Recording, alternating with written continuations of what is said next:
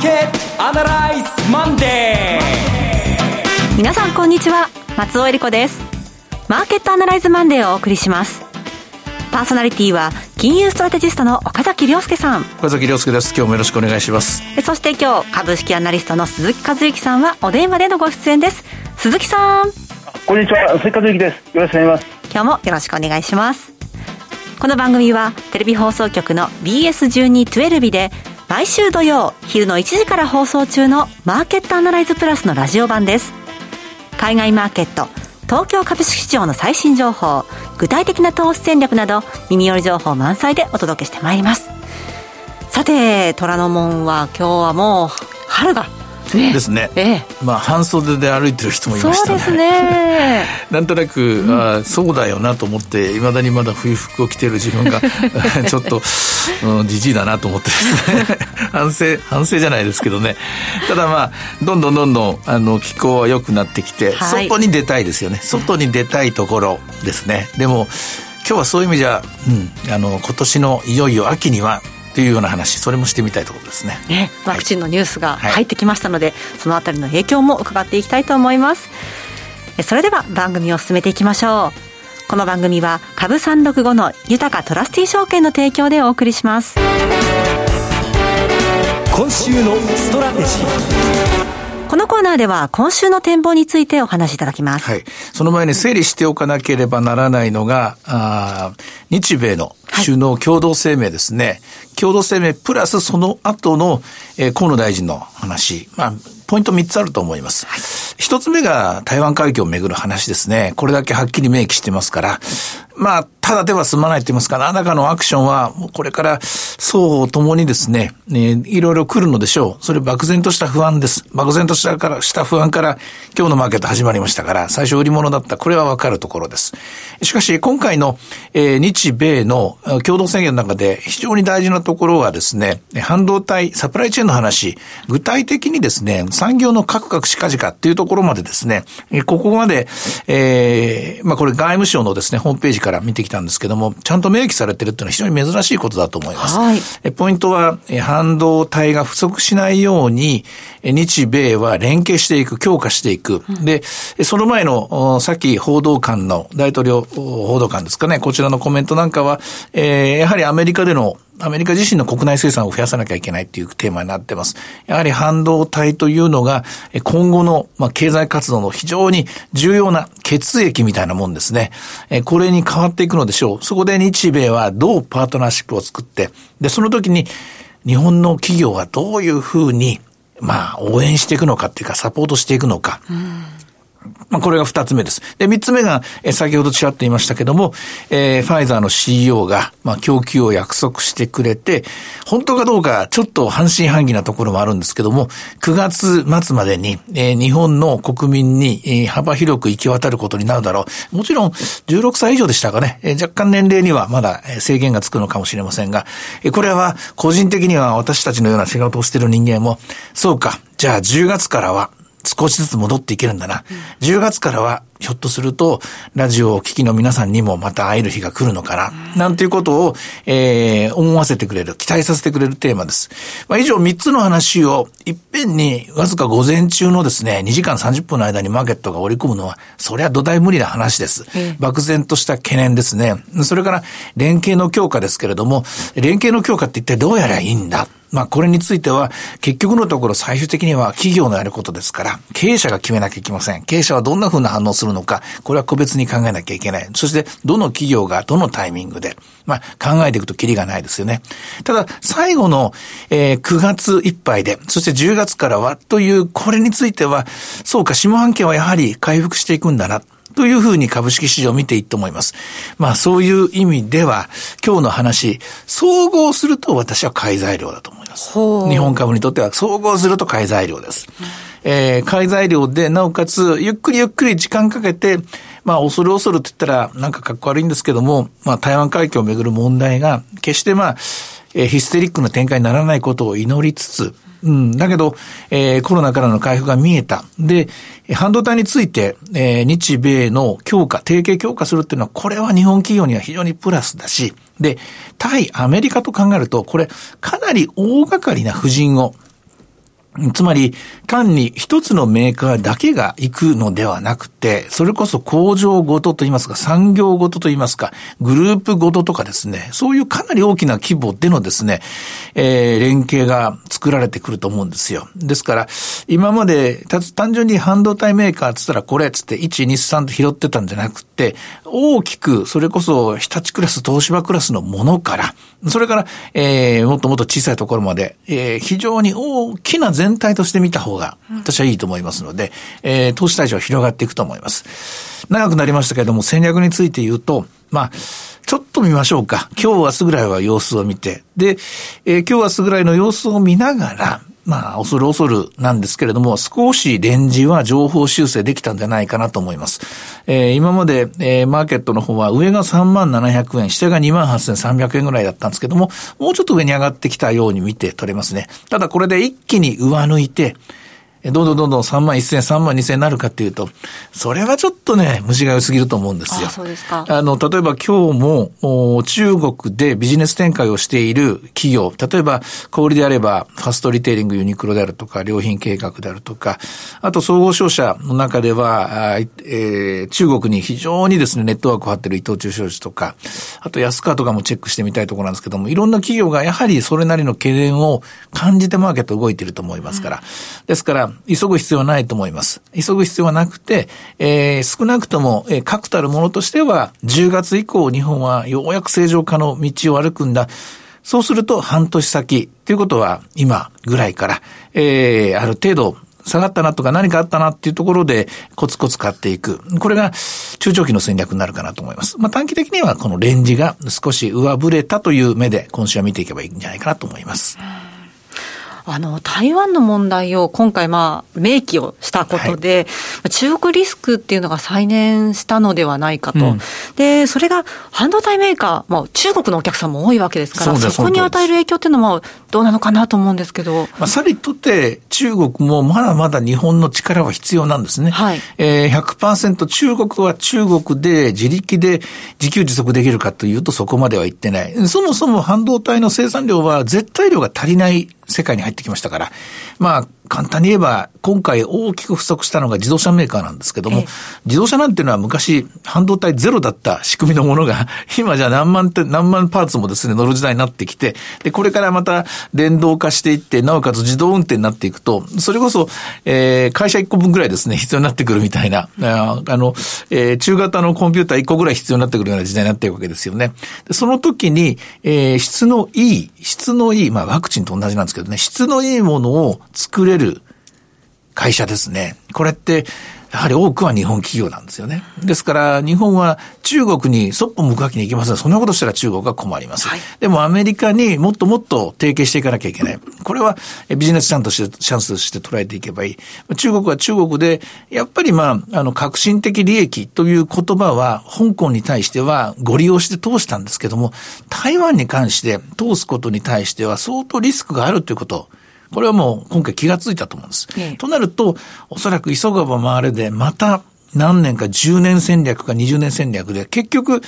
あの、ついこの間、この間まで、蔡英文さんが当選するまでは、台湾国民が中国寄りだったわけじゃないですか。で、それが台湾国民が中国に対してノーと言い始めたあたりから、やっぱり革新的利益が遠のいていったわけなんで、また中国は中国でやり直したと思うんですよ。結局台湾国民が戻りたいという、台湾は中国に戻りたいという国民が増えていけば、それは制することできませんからね。それを目指すにはやっぱり10年、20年計画で進むじゃないかと私は希望的観測も含めて思っています。さあ、鈴木さんはいかがでしょうか？今週の展望を教えてください。あのまあ、まさにそうですね、この日米首脳会談の結果を、それこそ本当に時間をかけてマーケットに織り込んでいくということなんだと思いますが、やっぱりあのこの政治の世界と経済の世界は、やっぱりどこか、あの即しているようで、少しあの食い違いが常に存在するということになるんでしょうかね。あのあの中国とは、やっぱりこの政治的には厳しい関係にあっても、その日本は、まあ、あの、まあ、だましだましお付き合いしていかなくちゃいけないっていうような状況が、これからも続くんじゃないかなと私は思うんですよね。うん、あの、まあ、まさに岡崎さんのその半導体の部材に関しては、日本の製造装置と日本の部材というものは、やっぱり世界中でどこでも求められている、あまり代替が効かないっていう部材たくさん持ってますんで、そういうのは取引は続けられていく。だからななぞらえて言うとその、ロシアとドイツの関係ではないかなというふうにも考えるんですね。あのロシアとドイツは常にロシアのこの、まあ、民主主義に対する、やはり、まあ、中国と同じような、すごいこのアンチ民主主義的な行動をよく行って、ドイツはそれに対して経済制裁を年中発動しているんですが、しかし、ドイツとロシアの経済的なつながりというのは、天然ガスを代表として、非常にこう密接なものがあるということは、あの日本と中国に関しては、なぞらえていいんじゃないかなというふうに思ったりしますね。うんそして決算の方も続いてまして、えー、今週は22日の木曜日、日本電産の決算発表ありますね。そうですね。あの、本当にこの大事な決算ですね。で、あの、2月決算は、まあ、小売が多いんですが、安川電機が、これやっぱりマーケットの期待が相当高すぎたというところから、あの株価の反応がネガティブになってしまってるんですけど、例えば、この日置電機、日置という6866計測器の会社の決算、これ2月決算で、ああと、失礼しました、12月決算で、まあ、第一四半期の決算が出たばっかりなんですが、これが驚くべき、まあ、高い評価を下されて、株価が先週末、それから今日も含めて急上昇してるんですよね。はい、やっぱりあのデジタルトランスフォーメーションという部分に関して言うと、まあ、確実にこの需要はあの産業界、特にエレクトロニクス業界にとっては広がってるなということが考えられますし、その 5G にしても、言われているようなシナリオです、あの IoT にしても、その人工知能にしても、受注は確実に増えてきているなということが確認されましたね。そして岡崎さん、アメリカの方についてもちょっと教えてください。あの、アメリカの発表されている経済統計、うん、まあ、どれも強くて株価上昇しているっていう解説が、はい、よくね、最近聞かれますけれども、うん、でも、本来はこの景気指標が強いと金利も上昇するっていうものだと思うんですけれども、うん、長期金利の方ってそんなに上がってきてない。これってどうしてなんでしょうか？結局、これは一つは、まず FRB が断固として、えー、金利はすぐに上げませんよという、フォワードガイダンスという、えー、我々はこう考えてますというのは強く何度も何度も繰り返し主張していること、これがまず、えー、市場が理解できたということが一つと、で、二つ目に、あの、えー、先週消費者物価指数が発表されてですね、はい、予想よりは若干上振れたと、うん、えー、メディアは報じてるんですが、もっと上上振れるのではないか、という見方もありました。はい、で、三つ目に、えー、例えば原油価格、例えば銅の価格、アメリカの景気が回復している、で、世界の景気もこれから回復していくんだって言えば、もっと上がるはずだろうというものが、実は大して上がってこないというところなんですね。はい、で、結果的に、まあ、なんだかんだその資源価格というのはアメリカと中国、この二つの車輪が噛み合って成長するときに急上昇するわけですけども、今アメリカの車輪が前に行こうとしてるんですが、中国がどうも重いんです、今ね。で、結果的にこういう状況ですと、えー、人々が考えていたほど、まだなかなか金利は上がってこないなという見方が広がります。ただ、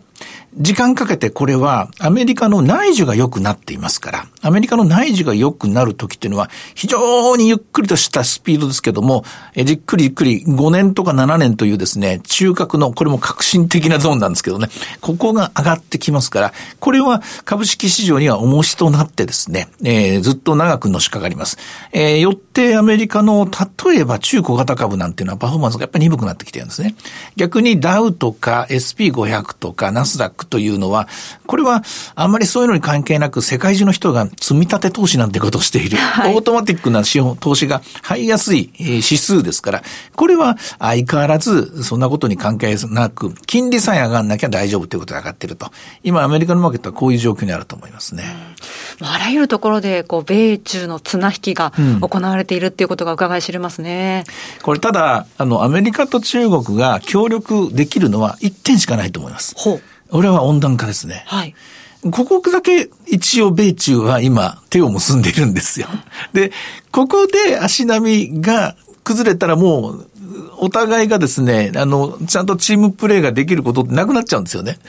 かろうじてここが繋がってる。これがよりどころといえばよりどころ。それ以外のところは、えー、競争的な関係になることをバイデン大統領がはっきり明言しましたので、我々は、えー、そういうですね、分野によっては、やっぱりこれは難しくなる。うん、分野だ。でも、この分野は強調できるっていう、そのあたりのところを、えー、使い分ける、えー、区別してですね、マーケットを見ていかなきゃいけないと思いますね。はい。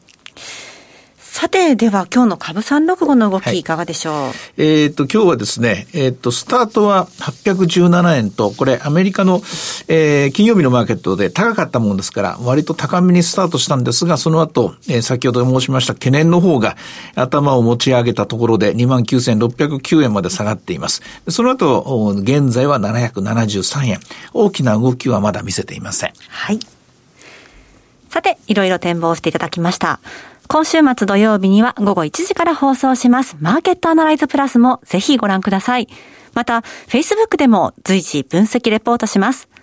以上、今週のストラテジーでした。ではここでお知らせです。株365の豊トラスティ証券より鈴木一之さんがご出演される動画コンテンツの情報です。豊トラスティ証券では投資家の皆様の一助にと動画コンテンツの充実を図っています。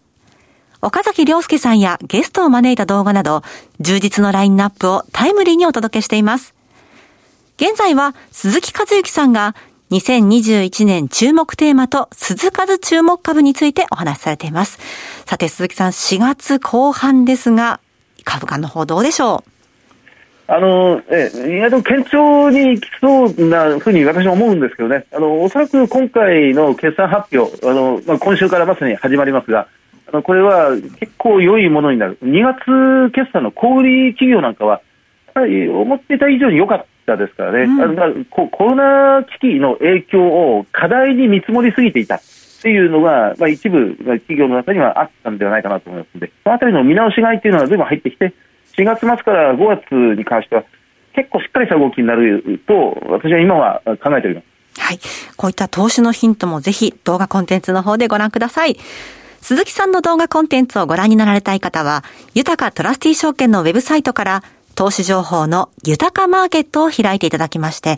ひろこのスペシャリストに聞くの鈴木さんのコンテンツをクリックしてください。またこちらは YouTube からも検索ご覧いただけます。アーカイブも充実していますので、岡崎さんのコンテンツなどもご覧になっていただきまして、アンケートにもぜひお答えいただければと思います。さあ、今すぐ豊かトラスティ証券の YouTube チャンネル、豊か TV を検索。以上、株365の豊かトラスティ証券から動画コンテンツの情報でした。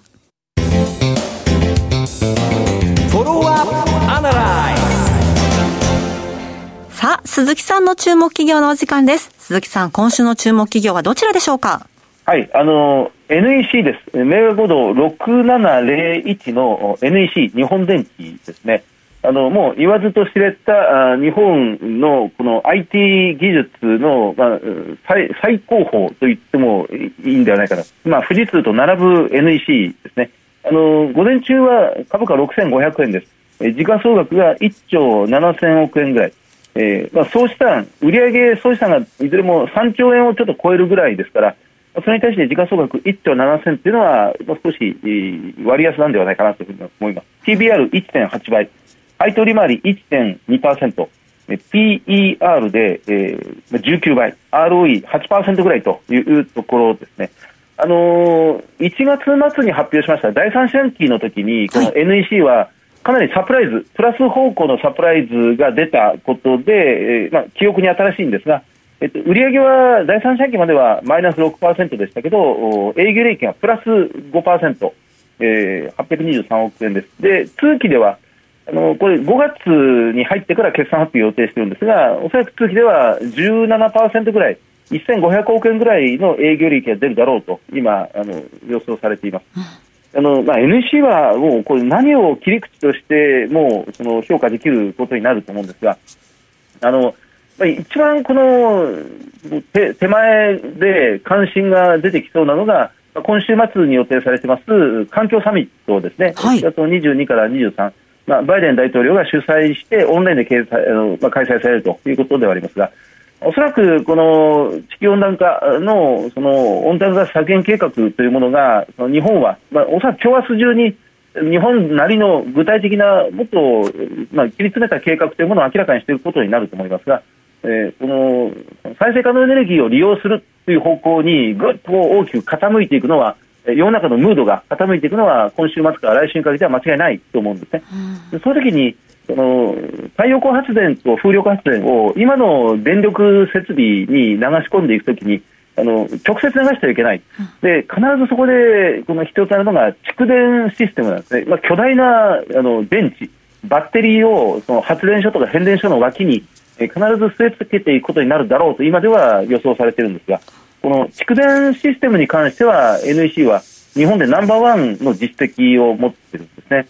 あのまあ、ハードウェアなんですけど、まあ、ここれに関しては NEC が非常に強い。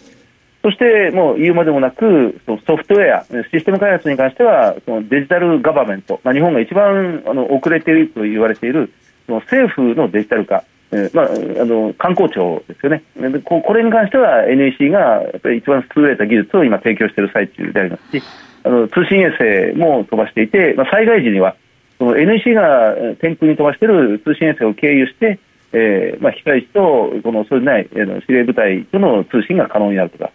あるいは、まあ、将来的な話ですが、自動運転を使ってのこのマースと言われる、そのまあ、この鉄道から、公共バスから、うん、あるいは自動車から、すべて自動で、無人で運転するような、まあ、夢の交通機関、これあの、買い物難民とか、そのこれ過疎地とか言われているような地方の地方経済を、まあ、活性化させる、まあ、切り札とも見られてますよね、まあ、このこのに対する技術を持っているということになります。さらに言えば、あの先日の日米首脳会談で、はい、のまあ、台湾海峡52年ぶりに明記されるということは、やはりそのみんな薄々感じてますけど、まあ、この土曜日の、え今朝方の日経新聞にも詳しく書かれてますが、やはり日本の防衛軍事負担というのは増えていくのは間違いないんですよね。日本はもう少しその、まあ、防衛ということに関しては、自立した方向性を出していかなくてはならない、まあ、その際に防衛軍事イコール通信ということになりますから、まあ、半導体も含めて NEC の持っている通信技術というのは、ますます役割が高まっていくんではないかなというふうにも考えます。まあ、少しあの長い、息の長い銘柄ということになろうかと思いますが、今、おとなしい今のタイミングでは、チャンスじゃないかなというふうに考えています。はい。